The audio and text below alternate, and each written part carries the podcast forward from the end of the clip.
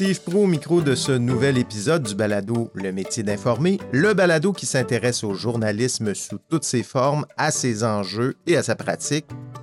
Un épisode un peu spécial cette fois-ci parce qu'on vous propose une grande entrevue avec une journaliste qui l'est tout autant. Pendant quatre décennies, Alexandra Chaska a parcouru le monde pour témoigner de l'histoire en cours d'écriture les violentes répressions de manifestants pro-démocratie placent Tiananmen à Pékin en 1989 à la guerre en Afghanistan. Elle nous raconte son parcours de journaliste, mais aussi de femme, dans un livre qu'elle fait paraître ces jours-ci aux éditions du Boréal et intitulé Je ferai le tour du monde. Et c'est à cette occasion qu'elle a accepté de venir à ce micro pour revenir sur ce parcours unique, inspirant, une heure avec Alexandra Chaska. Ça fait euh, une dizaine d'épisodes que je fais pour le balado Le métier d'informer. Et euh, c'est comme une tendance que je vois, la, curiosité ou le fait de s'intéresser à plusieurs choses. Dans votre cas, ça a été le théâtre. Vous avez étudié en sciences pures. des intérêts qui sont généralement pas compatibles. Euh, et cette curiosité-là, cette polyvalence-là, c'est comme un trait caractéristique des journalistes. Est-ce que, cette curiosité-là que vous aviez, que vous racontez dans votre livre, Alexandra Chaska, est-ce qu'elle se développe, est-ce qu'elle se raffine avec le, avec le temps dans votre cas?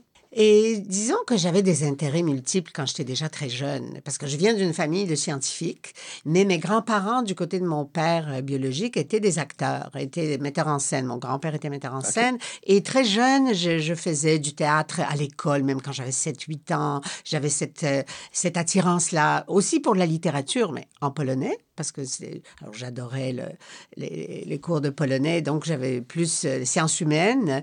J'adorais écrire déjà à l'époque, mais la coupure s'est faite évidemment quand j'ai quitté la Pologne, parce que mhm. faire des sciences humaines ou écrire quand, dans une langue que tu connais presque pas, c'est beaucoup plus difficile. Donc ça, ça m'a, ça m'a un peu bloqué. Puis le côté science était quand même très fort, euh, et euh, donc naturellement. Puis aussi au Québec à l'époque, quand je suis arrivée ici à 16 ans, quand tu étais bon en sciences, il fallait aller en sciences. C'était, c'était pas fréquent, j'étais bonne en maths. Alors, euh, bon, donc la biochimie, mais ça m'a pris quand même quatre ans, deux ans de cégep, plus de deux ans d'université en biochimie pour me rendre compte que c'est pas quelque chose qui m'intéressait. J'étais bonne. Ça vous a pris quand même quatre toutes ces années. Mais toutes ces formations-là ont été utiles en journalisme, vraiment. Et euh, donc, pendant que j'ai étudié en biochimie, je faisais du théâtre, mais bon, c'était un hobby, euh, ça allait. Et, euh, et, finalement, je me suis dit, non, non, c'est, je ne deviendrai pas actrice, je ne deviendrai pas biochimiste, alors qu'est-ce que je vais devenir? Et l'anthropologie s'est présentée comme, je me souviens, je feuilletais le le répertoire des cours de l'Université Laval où j'étais déjà et je me disais, qu'est-ce que je vais faire? Et quand j'ai vu l'entrepôt, je me suis dit, ben, c'est ça, c'est l'étude des différentes sociétés, c'est les voyages, c'est la découverte des, euh, des langues, des cultures. Alors, euh, je, et là, j'ai été assez euh, assidue parce que j'ai quand même fait ma maîtrise. Et pendant que je faisais cette maîtrise, j'ai commencé à faire du journalisme, je raconte dans mon livre, et journalisme amateur, et j'ai vraiment aimé ça. Et au moment où j'ai commencé mon doctorat en anthropologie, je me suis dit, oh non, je vais pas passer maintenant 6-7 ans sur un sujet, une population, un village en général, quand on est anthropologue. C'était pas assez.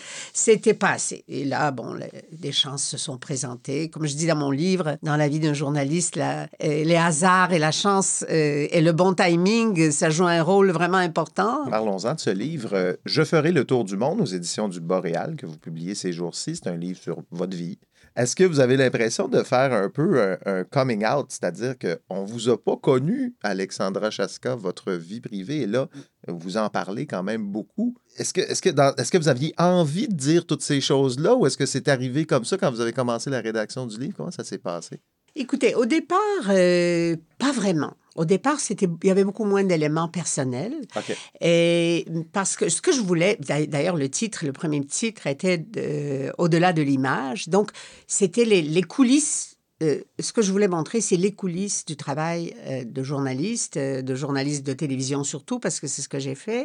Aussi toutes les histoires qu'on n'a pas racontées, toutes les dimensions des personnages qu'on a présentés, dans que j'ai présentées dans mes reportages, mais dont j'ai pas, je me suis dit, je leur ai pas rendu euh, euh, justice à leur vie, à leur combat, à leur, etc. Donc là, je vais avoir l'occasion de le raconter.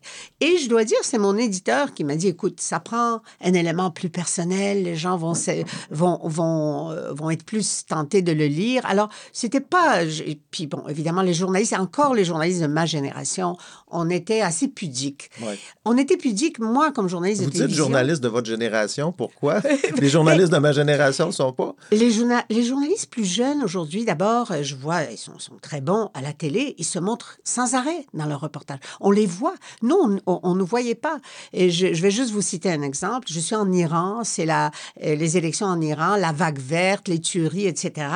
Et euh, on me demande, pour que ça se calme à un moment donné, on me demande de faire un deuxième sujet pour rentabiliser le voyage, si vous mhm. voulez. Et je propose de faire quelque chose sur la communauté juive d'Iran. Bon, euh, on savait que les Juifs étaient plus ou moins, on persécutés en Iran, mais il y avait quand même une communauté juive en Iran que j'ai découvert euh, très rapidement. Hein, C'était vraiment sur le tas. Et je fais tout un reportage quand même assez unique, parce que mhm. quand est-ce que vous avez vu un reportage sur les Juifs en Iran? Il n'y en a pas énormément.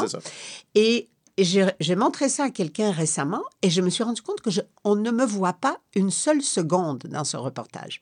Alors ça, c'était la façon dont on faisait les, reportages encore jusqu'à 2005-2010.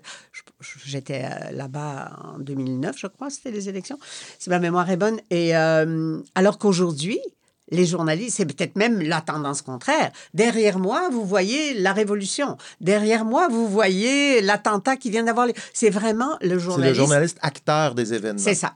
Alors que nous, on n'était pas formés comme ça. Donc, c'est vrai qu'on ne voyait pas beaucoup. Et moi, j'avais encore fait des années de, reportages longs, de presque documentaires, euh, où journalistes aux nouvelles même à mon époque, quand j'ai commencé à faire de la salle des nouvelles et que je suis devenue correspondante, on nous voyait plus parce qu'on signait nos reportages. Mmh. Mais j'ai passé des années euh, à faire des reportages où on me voyait presque pas, où je signais pas euh, à l'écran. ici, Alexandra Chatska, à Mexico. Et donc, euh, donc, je me suis dit, oui, pourquoi pas. Mais c'était pas... Je, me suis fait un peu violence au début pour ah raconter ma propre vie. Qu'est-ce que vous craignez? Je craignais rien. C'était juste que on était pudique. On était un peu pudique parce que. Besoin dire ça. Il y a tellement de choses à raconter sur ce qui se passe dans le monde, qu'est-ce que sont devenus ces pays que j'ai couverts. Il y a tellement de choses à raconter, pourquoi parler de moi? Qu'est-ce qu'il ce qu'il y a de si intéressant?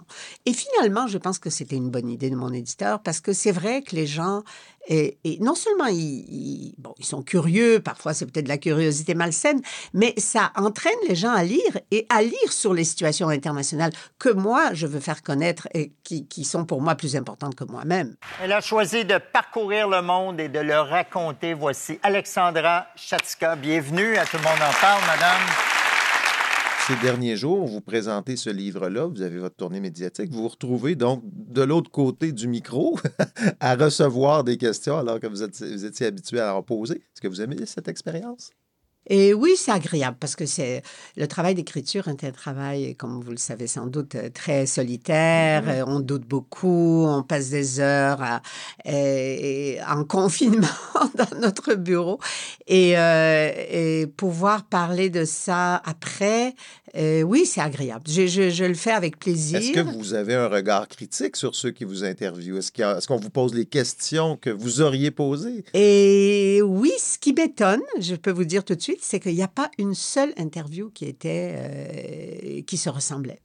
C'est ce que je dis, les journalistes interrogent la réalité, donc interrogent leurs interviewés et avec leur propre sensibilité. Alors je vais vous dire deux femmes journalistes qui m'interrogent, une qui qui met l'accent sur la lettre de mon fils que je cite euh, quand je pars comme, euh, comme correspondante à Moscou et il n'a que 19 ans et je le laisse le cœur déchiré. Et, et alors je me dis, je suis sûre qu'elle a des enfants. Je ne citerai pas de nom.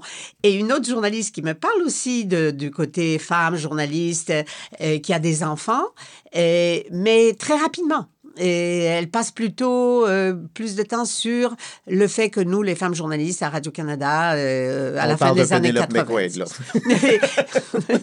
je cite pas de nom, mais Non, juste non, pour vous dire que chaque personne parle, euh, de- appréhende Parle la réalité. à travers les entrevues. Il y a des choix. Bon, il faut dire que le livre, bon, je ne vais pas être vendeuse de balayeuse, là, mais le livre aborde quand même plusieurs thèmes. Donc, il y a à boire et à manger pour les journalistes, mais je suis vraiment étonnée de voir comment les gens sont frappés euh, par certaines choses et moins par d'autres, mais aussi ça dépend du format, ça dépend de la longueur. Là, j'ai l'occasion de parler plus longuement, plus en profondeur. C'est euh, c'est pas la même chose qu'une entrevue de six minutes chez Jean-Philippe Vautier. Clair. Et alors, donc, c'est ça. Mais je pense que la, la- la sensibilité de chacun euh, des journalistes, et ça, je trouve ça, je trouve ça agréable de, de voir finalement la confirmation de ce que je pensais dans les entrevues. Et puis aussi, je dois vous dire que je dois moins me préparer que quand je fais des, quand j'étais de l'autre côté du micro. Ça, et ça, c'est très plaisant. Euh, je veux qu'on revienne sur votre livre. On ne racontera pas tout ce qui se passe dans ce livre-là parce que c'est riche, vous l'avez dit. Euh, il y a beaucoup de choses, mais parlons quand même des débuts. Le livre commence par ce qui est sans doute le plus grand choc dans votre vie, c'est-à-dire votre fuite de Pologne avec votre famille parce que vous étiez d'origine juive. Vous vous retrouvez donc apatride, déraciné et replanté à Trois-Rivières. C'est l'événement central de votre vie, cette- ce- ce déplacement-là? Est-ce qu'on peut dire ça? Je pense que ça a déterminé beaucoup de choses dans ma vie. Je pense que ça a été une grande tragédie pour moi parce que, à cause de l'époque à laquelle ça s'est passé dans ma vie, c'est-à-dire adolescence, vous savez, quand on est adolescent, on lâche un peu nos parents, puis on s'en va vers nos pères, nos amis, et c'est comme ça qu'on se construit comme, comme adulte. Et souvent, euh, assez violemment, on critique nos parents. Moi, j'avais, j'avais pas la, la possibilité de le faire. J'étais, on était un îlot qui se déplaçait de Pologne en France, de France à Trois-Rivières, et, et on était collés, et complètement collés-collés.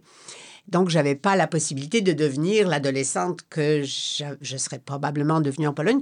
Et aussi parce que je laissais mes amis, qui sont d'ailleurs restés amis jusqu'à aujourd'hui. Donc, c'était des amitiés très profondes et très importantes à cet âge-là. Ce statut d'apatride aussi vous a, donné une sorte de qualité. Vous passez à travers les mailles des systèmes, vous, vous le dites, des systèmes géopolitiques. C'est comme si un peu si les frontières vous concernaient pas. C'est un peu, ça, si on peut dire. Est-ce que ce, sentiment de n'appartenir à, de n'appartenir à aucune terre, euh, ça vous habite encore aujourd'hui? Oui, un peu. Oui, je, je dois dire que oui, un peu. Moi, je pose ma valise n'importe où, puis je suis chez moi. C'est, c'est, euh, je l'ai appris à la dure, comme, parce que quand je- comme je le décris dans le livre, c'était pas mon choix, c'était le choix de mes parents. Et, euh, et c'était un choix politique à l'époque euh, qui était assez douloureuse. Et, euh, et aujourd'hui, mais aujourd'hui, ça m'a fait, ce qui nous tue pas nous fait plus fort. hein. Mhm. Alors, c'était vraiment ça. Aujourd'hui, je, je- franchement, là, je prends ma valise, je la pose n'importe où. Et c'est depuis des années comme ça. Je, je me souviens, quand j'étais, je faisais de l'anthropologie, et je, bon, à l'époque, bon, fait encore, on faisait du terrain, on allait euh, à l'autre bout du monde, on posait notre valise, puis on passait deux, trois ans sur notre terrain. Donc, cette perspective-là me réjouissait de, de- de découvrir de, les codes, de décoder les, les comportements. C'est quelque chose que, que j'aime bien. Et là, j'ai appris euh, l'Italie, j'apprends l'italien euh, dans une petite ville, j'apprends les codes. C'est pas des gens nécessairement très sympathiques, hein, parce Ah qu'on pense les Italiens, Ben c'est oui. hein. Et non, c'est parce que c'est une petite ville fortifiée. Elle a la mentalité de ville fortifiée. Ça, tous les Italiens vont vous le dire. Luca est connu pour être. euh, Alors, euh, j'apprends comment, parce que je veux connaître des gens de la place pour vraiment mieux comprendre. Pas facile d'entrer dans les familles, d'entrer dans les. Ça fait deux ans que vous êtes là, c'est ça? Vous avez Ça fait, deux- ça fait presque trois- trois, trois ans. ans ouais. de 2020. Ouais. Mais euh, oui, c'est quelque chose qui est resté. euh, je disais, bon, je pousserai plus de racines nulle part parce que ça fait trop Oui. mal pour le- de les arracher. Et c'est un peu ça, mais c'est aussi enrichissant. C'est aussi une richesse dans la vie de pouvoir euh, arriver. On n'est pas des végétaux de toute façon. c'est ça. voilà.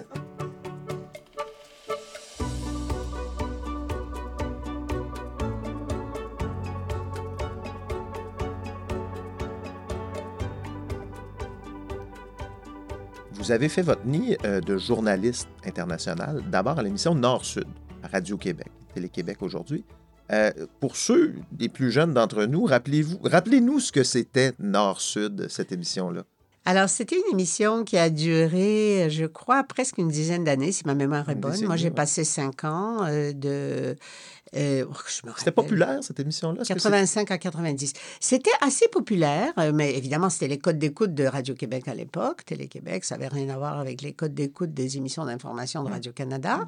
Mais on avait quand même, on allait chercher 200, 300 000 à l'époque. Aujourd'hui, c'est même beaucoup pour, euh, pour des émissions d'information de Radio-Canada parce que le... le, le Non, la télé, le- à l'é- à l'époque, était beaucoup plus centrale qu'aujourd'hui. C'est plus fragmenté aujourd'hui. donc. Mais euh, à l'époque, c'était des, des petites codes d'écoute, ben, des moyennes codes d'écoute, mettons. Et, euh, et puis, c'était une émission qui traitait des relations entre les pays du Sud et les pays du Nord. À l'époque, c'était vraiment très bien. On était, c'était encore la, la, la guerre froide, si vous voulez, la fin de la guerre froide, mais quand même, des années 80. Et euh, donc, il y avait le Sud, la- l'Amérique du Sud, l'Afrique. C'était euh, financé en partie par l'ACDI. Et c'était financé en partie par l'ACDI. En général, il n'y avait pas de, euh, d'intervention d'aucune sorte éditoriale ou de contenu, mais dans les faits, oui.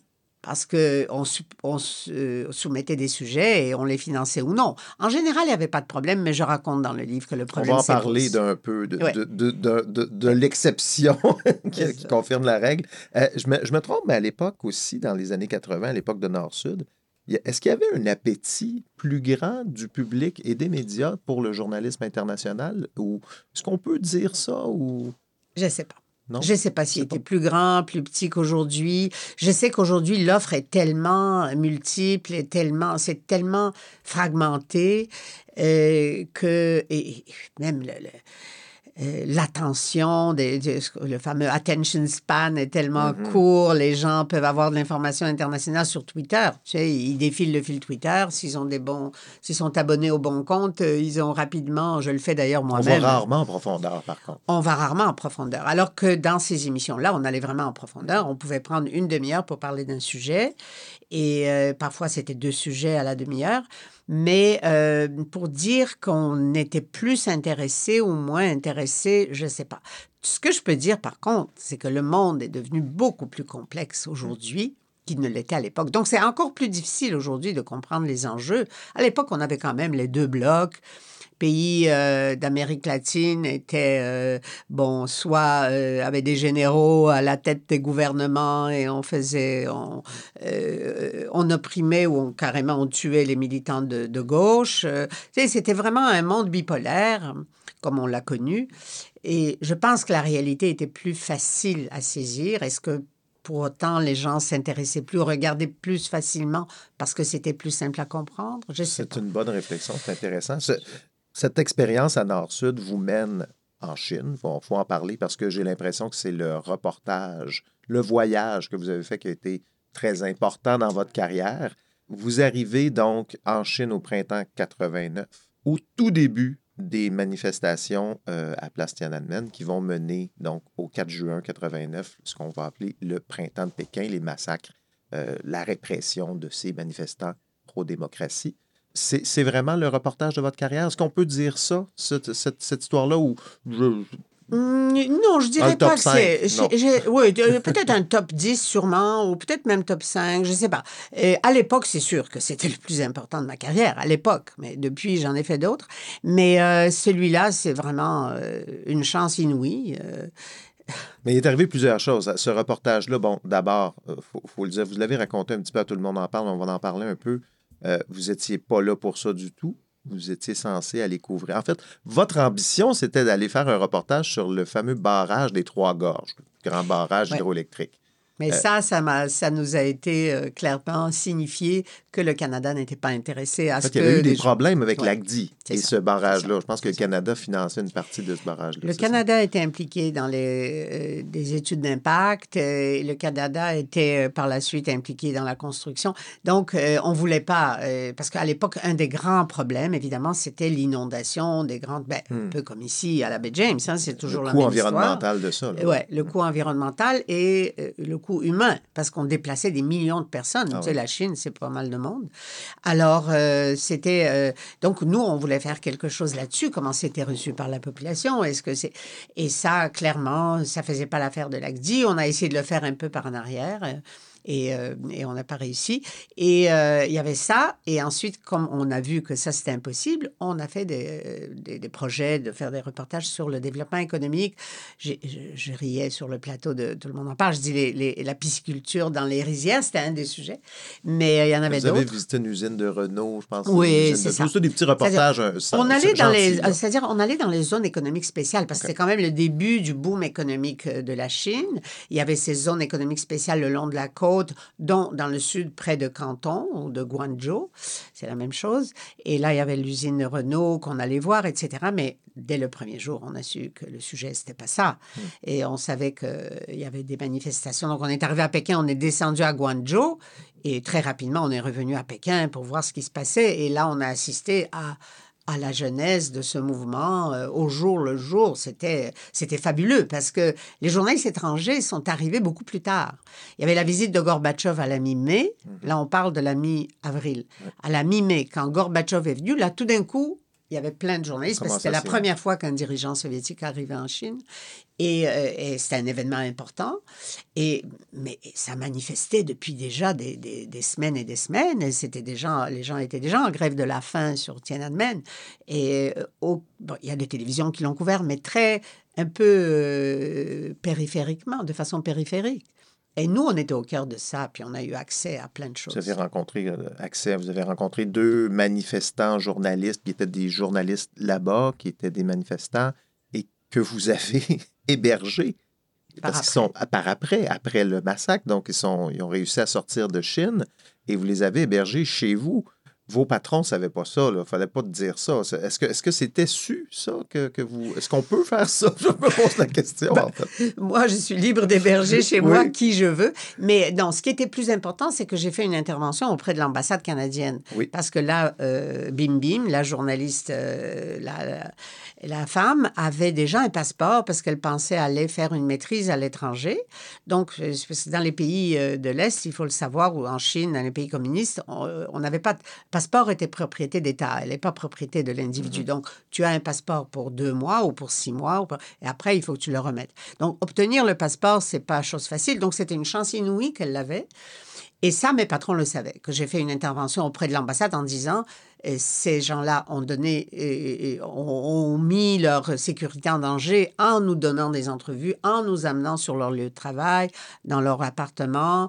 Et ils peuvent être euh, punis à cause de ça par les autorités. Ouais. Ils se cachent en Vous, vous aviez un sentiment de responsabilité de pour la sécurité de ces morale. personnes-là. Et ça, mes, pa- mes patrons le savaient. D'ailleurs, plus tard, à Radio-Canada, on a fait ça aussi pour des fixeurs qu'on avait euh, en Afghanistan. Donc, c'est pas quelque chose euh, qu'on fait à la légère, mais c'est pas quelque chose qui est interdit dans le métier.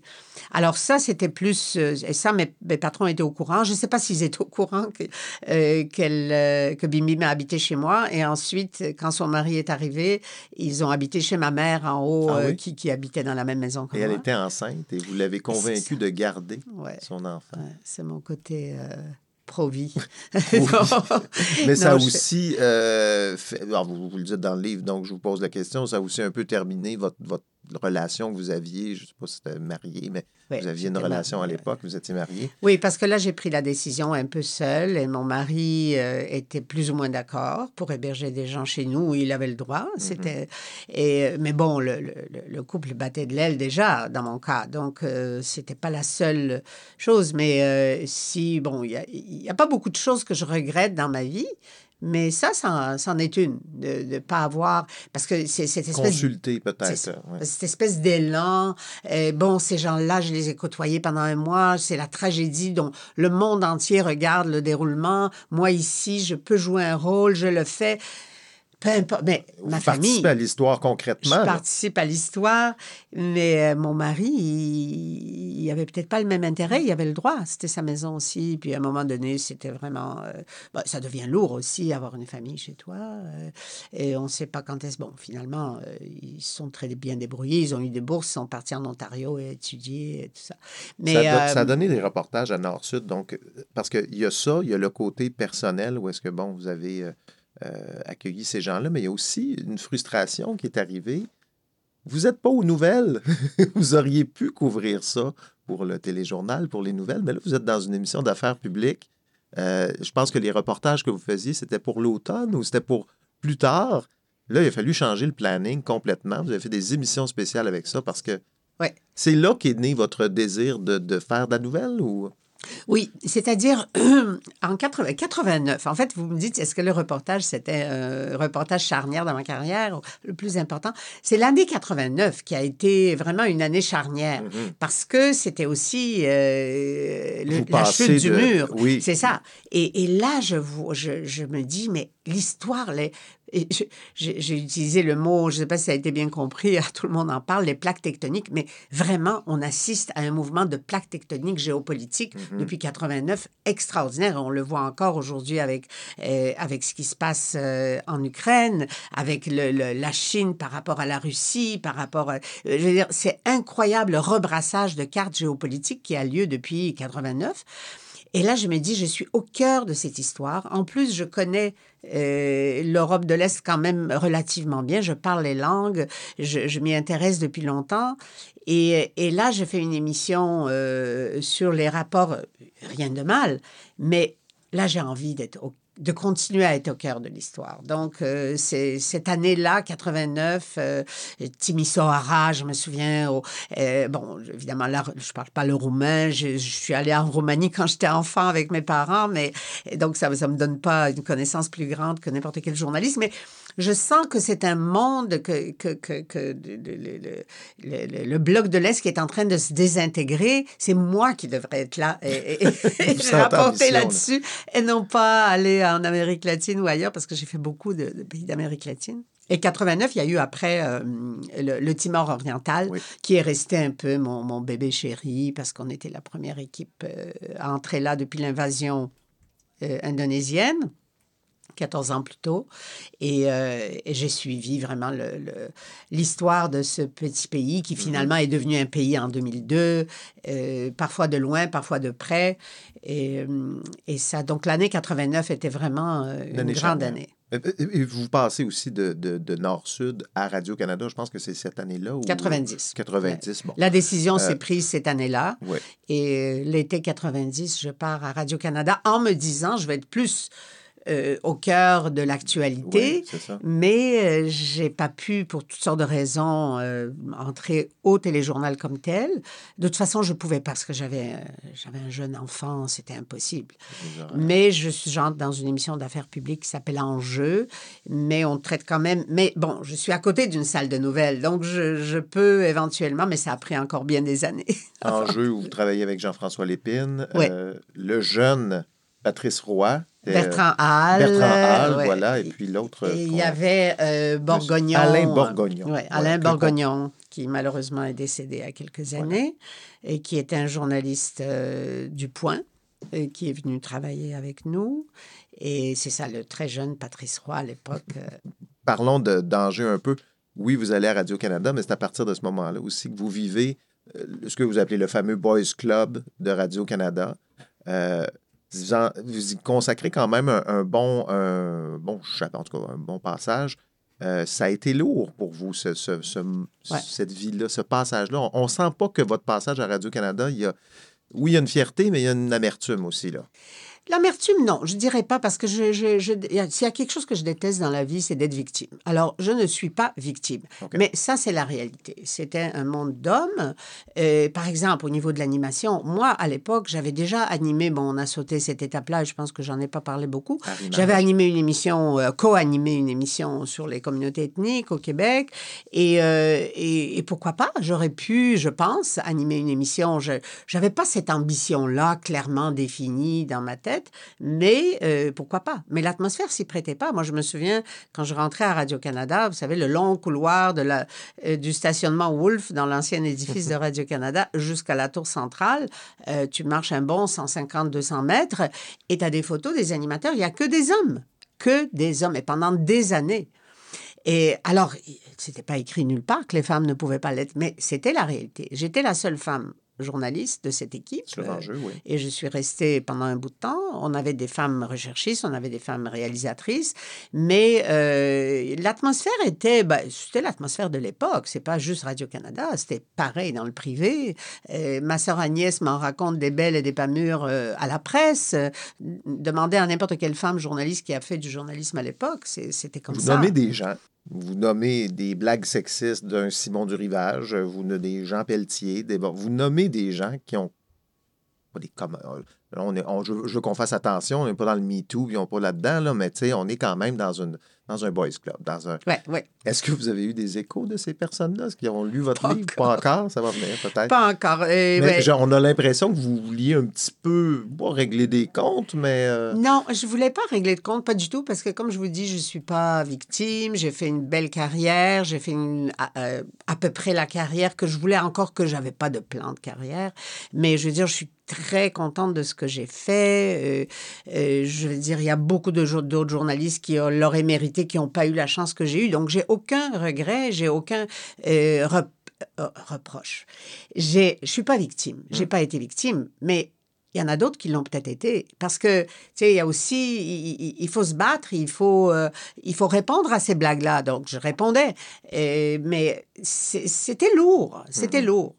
Euh, c'est pas du MeToo, comme vous dites. Je veux dire, je ne parle pas de, de, de, euh, de harcèlement ou de, de, euh, de choses plus graves. Mais, mais déjà, ça, c'était difficile. Alors, j'ai eu un doute à un moment donné. Est-ce que je mets des noms ou non? Parce qu'au fond, les noms n'ont pas tellement d'importance. C'est juste que c'est plus incarné. Et mon éditeur m'a dit, ben, ça n'a pas d'intérêt si tu mets pas les noms. C'est important de dire, c'est ça, c'est des vraies personnes, c'est pas un monsieur X. Et donc, c'est pas, ben, de toute façon, euh, c'est pas, il n'y a rien Non, là qui rien est de- non, non. de très incriminant. euh, Mais alors, je me suis dit, bon, d'accord, je, je garde les noms parce que c'est de toute façon. C'est le reflet d'une époque. euh, c'est le reflet d'une époque. Et, et beaucoup, de- tu sais, nous, entre femmes journalistes, on en parle beaucoup, euh, plus maintenant parce qu'il y a eu MeToo qu'avant, mais, et- mais le grand public ne le sait pas nécessairement. Euh, Je qu'on parle parce que le déclin de ce Boys Club-là est arrivé en 2002, au moment du lockout. hein. il y a eu un lockout à Radio-Canada en 2002. Vous étiez donc, euh, c'est pas, pas sur le piquet de grève, là, sur le- Oui, sur les piquets. On Vous étiez, vous étiez de- dehors à comparer vos salaires parce qu'éventuellement, on manque de sujets. Donc, euh, combien tu gagnes, combien tu gagnes? Et c'est arrivé là que vous avez réalisé l'énorme fossé entre le- la rémunération des hommes et des femmes. Exactement. Alors là, 2002, on se rencontre comme ça au détour d'une rue euh, de, de, piquet- de piquetage. Euh, et puis, on demande au syndicat de faire une... Parce qu'eux, ils ont les données, de, de, de faire une étude approfondie, enfin, de faire des comparaisons. On se rend compte.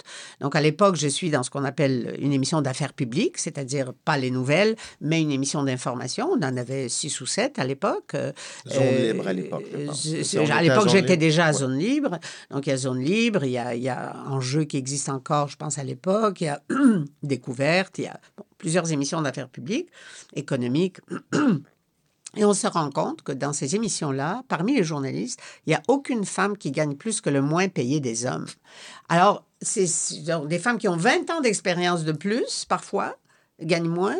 Euh, et, etc. Donc, juste cette phrase-là, C'est ça, ça- bon, Hmm. ça met le feu aux poudres. Il y, a une, il y a une commission qui est mise sur pied avec des gens de l'extérieur. Radio-Canada accepte une fois la, le, le, le lockout terminé. Et ça dure, ça dure, ça dure. J'ai été dans le comité euh, des, des femmes journalistes. le- après le lockout, il y a eu ce Après fameux comité-là. Il y a eu euh, ce comité qui a reconnu qu'effectivement, mais c'était très, très, très complexe. Il suffisait pas de dire que les femmes, ah oui, mais est-ce que le mérite est le... Enfin, c'était incroyable. Mais bon, il fallait montrer que moi, si j'étais assise à côté d'un collègue qui a 10 ans de moins que moi, donc 10 ans d'expérience de moins que moi, puisque j'ai travaillé toute ma vie, donc nécessairement, il ne peut pas avoir plus d'expérience. Bon, il a écrit un livre, mais moi, je parle cinq langues. Et moi, j'ai telle expérience. bon, on, on compare là, de- de- des, des- des- des compétences comme ça. C'est ça, ben, euh, parce que, en fait, d'où ça vient? Parce qu'on a un salaire de base à Radio-Canada, Mhm. mais ce salaire de base est relativement petit. Donc, tout se négocie dans le bureau du patron, à la tête du client, le supplément. Tout le monde a un supplément qui est un- une espèce de rachat de temps supplémentaire, puisqu'on ne compte pas nos heures, euh, et qui tient compte de, de- de- de la qualité, compétence de chacun. Et bon, on sait, les hommes, euh, peut-être qui négocient euh, mieux leur salaire. Peut-être que c'est c'est plus c'est le salaire des hommes, c'est le, c'est le revenu des hommes, c'est le revenu principal de la, de, la famille, donc on donne plus facilement. Peut-être parce que les patrons sont pour la plupart des hommes, ou tout ça ensemble fait que euh, et bon, cette commission, donc, euh, à la fin, déclare qu'effectivement, il y a des disparités indues euh, qui sont basées sur euh, ou qui correspondent au sexe de, de la personne. Mais à la fin, je reçois une... Donc, on, on, on nous 3000 dollars. 3400 dollars, je pense, ou quelque chose comme ça. Et pour compenser ces années, parce que ça fait 12 ans que je suis à Radio-Canada. Ben oui, Et C'est ridicule. Mais à cette époque-là, déjà, je, je suis sur le point de passer, ou je suis déjà passée à la salle des nouvelles, où ces disparités-là sont presque inexistantes parce que c'est beaucoup plus formel, euh, temps supplémentaire, euh, tout le monde. euh, bon.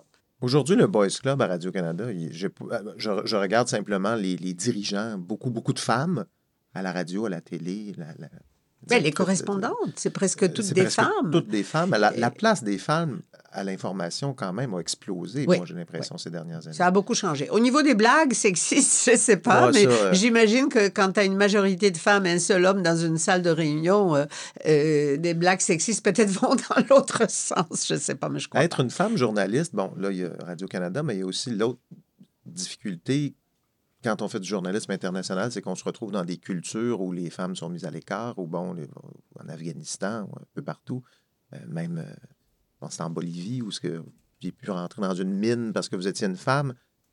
C'est un frein, c'est une difficulté supplémentaire, mais est-ce qu'il y a des cas où c'est une force être une femme journaliste? Dans quelle situation ça peut être une force? Ben, dans les situations où tu parles des femmes, euh, c'est sûr que tu es plus accepté. Tu peux, euh, tu sais, quand tu vas dans une école de filles en Afghanistan, par exemple, tu fais quelque chose sur l'éducation des filles, c'est plus facile quand tu es une femme. tu as accès à, à une intimité des femmes. Euh, Bon, ça dépend des sujets dont Vous tu parles. un mariage, je pense, Oui, un, un en mariage en, Afghanistan. en Afghanistan qui, euh, qui m'a été proposé, mais les hommes étaient interdits, à part le, marié et le père de la mariée. Et donc, les hommes s'amusaient dans une autre salle, et là, j'ai pu voir ces visages de femmes qu'on ne voyait nulle part à Kandahar, parce que toutes les femmes portaient la burqa, c'était euh, 99 Seulement des vieilles femmes, parfois, n'avaient qu'un tchador, comme ça, où on voyait un peu le visage. Sinon, on ne les voyait pas, les visages des femmes. Mais, j'étais déjà allée dans une coopérative de femmes, et c'est justement là qu'on m'a invitée au mariage. Et là, j'ai vu, il y avait des femmes, euh, donc, euh, elles laissaient leur burqa. En fait, elles levaient leur burqa comme ça, euh, par en arrière, et on voyait leur visage quand elles étaient entre elles. Donc, ça, j'ai pu les voir. Mais ce mariage, ça a été un, un moment assez, assez touchant pour moi et, et un privilège de femme. Hélas, que- non filmé. Si, s'il y avait non pu y avoir, parce que ça, c'est d'autres difficultés. Vous êtes femme dans Oui. des pays difficiles, mais en plus, vous avez une caméra.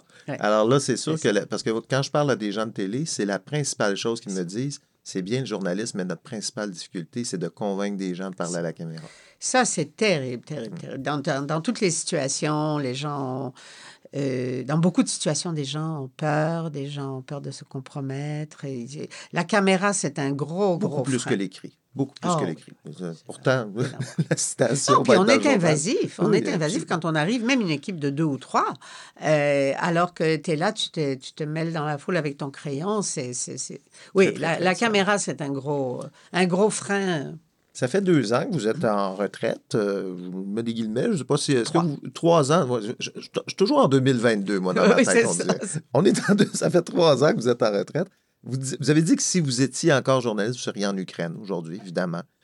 Vous la regardez, la couverture de cette guerre en Ukraine. Qu'est-ce que, quel regard vous posez sur la couverture qu'on vous offre comme information? Alors, euh, en fait, je fais euh, pas mal de... Je, suis à la retraite, mais je suis journaliste. euh, Je pense que je vais le rester jusqu'à la fin de mes jours. Donc, je fais beaucoup de piges. Et je fais des piges régulières à Radio-Canada dans les émissions de deux émissions de radio que je fais. Et à Novo, euh, Franco, Franco pardon. Et à la, à la télévision Novo, je fais souvent des interventions dans leur bulletin de nouvelles. Et donc, je parle beaucoup de l'Ukraine. Et je suis beaucoup le conflit, entre autres sur Twitter, où je suis assez active. Et, et, euh, et je, je, je, le suis au jour le jour, même que j'ai intéressé mon, mon conjoint qui, qui, est, bon, qui est aussi d'origine polonaise comme moi, donc il s'intéresse peut-être plus que la moyenne des ours, mais euh, qui n'est pas un journaliste du tout. Maintenant, on est tous les deux sur... Et il parle russe comme moi, donc il est tout le temps en train de me dénicher des trucs, des sources, etc. Et, euh, mais euh, je pense que la couverture est assez exceptionnelle, autant au Québec euh, qu'à l'extérieur. Oui, de façon générale, c'est juste dommage qu'on ne soit pas en Russie. Et, et ça, c'est vraiment Mais dommage. je vois quand même, moi, je m'intéresse beaucoup quand même à l'histoire du journalisme. Je sais que pendant la Deuxième Guerre, Première Guerre, les journalistes étaient très patriotiques. On, a- le- le- le- la couverture d'un conflit comme ça, c'était nos alliés. non, non. Et j'ai l'impression qu'on retourne un petit peu à ça. Quand je lis des... On est beaucoup, on est contre le- la Russie. Il y a un patriotisme dans le journalisme que je ne voyais pas avant, que je remarque en ce moment. Est-ce que vous l'avez remarqué, vous? ou- Écoutez, je l'ai remarqué peut-être, mais je ne sais pas si ça relève du patriotisme. Non? ça relève de l'horreur devant cette invasion. Je veux dire, euh, je je, je pense pas qu'il y a de la place à de l'objectivité de mettre dos à dos ou même je vois la couverture du monde diplomatique, je suis horrifiée. Un monde diplomatique que j'ai lu pendant des années, voir aujourd'hui dire quand est-ce que l'escalade va finir en voulant dire les, les deux belligérants. sont- Non, il n'y a pas deux belligérants. Oui, il y a deux belligérants. Il y a une, une invasion. Une Il y a invasion. une victime et un bourreau, là. Et oui, ça ne veut pas dire que la victime est idéale. Aucune victime est idéale. Aucune victime n'a pas de défaut. Mais ici, la situation est claire. Et je pense qu'on est du bon côté de l'histoire. Et, et je, je, je vraiment aucun doute. Et vous savez que moi, j'ai, j'ai pour la Russie un sentiment extrêmement profond parce que je parle la langue, j'adore la culture. J'ai été là trois ans, j'adorais le théâtre russe. Il y a quelque chose dans l'âme russe qui m'est très proche. Mes parents ont vécu en URSS, ma mère a survécu à la guerre parce que Staline l'a accueilli en, en- en URSS. Donc, j'ai pas d'a priori. Mais ce qui se passe actuellement, c'est une invasion horrible, une invasion à la défense de quoi? À la défense d'une kleptocratie c'est ça c'est ça qu'on a en face. C'est un régime qui ne qui n'a aucune excuse, qui et pas seulement envers les, Ukrainiens, envers son propre peuple. Ils ont perdu déjà 200 000 de jeunes vies d'hommes. Est-ce qu'ils peuvent se permettre déjà que leur démographie est terrible, sans parler du, du cô- du côté euh, moral et humain de ça, envoyer de jeunes hommes à la guerre inutile qui est là seulement pour protéger des kleptocrates? Je veux dire, il y a aucune excuse. Donc, je ne crois pas que ça soit du patriotisme. Moi, je pense qu'on est...